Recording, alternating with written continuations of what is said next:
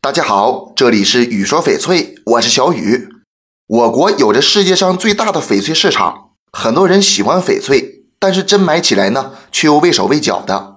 为啥会这样呢？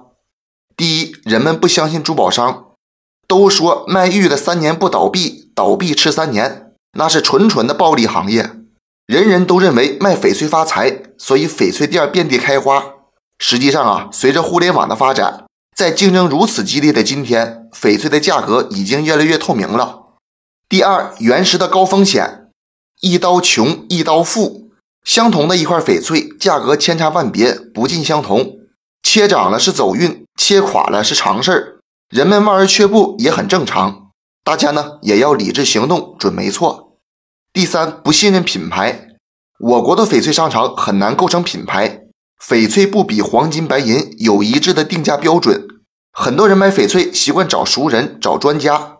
有不少人听内行人一否定，就立马退货换货，这就使得翡翠这个行业很难做，很费精气神儿。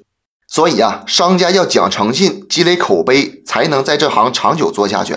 很多人觉得翡翠是有钱人玩的东西，我想问问，啥叫有钱？啥叫没钱？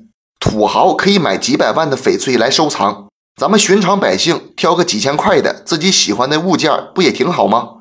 翡翠玩的不是金钱，而是一种心态，一种档次，一种内心的精神世界。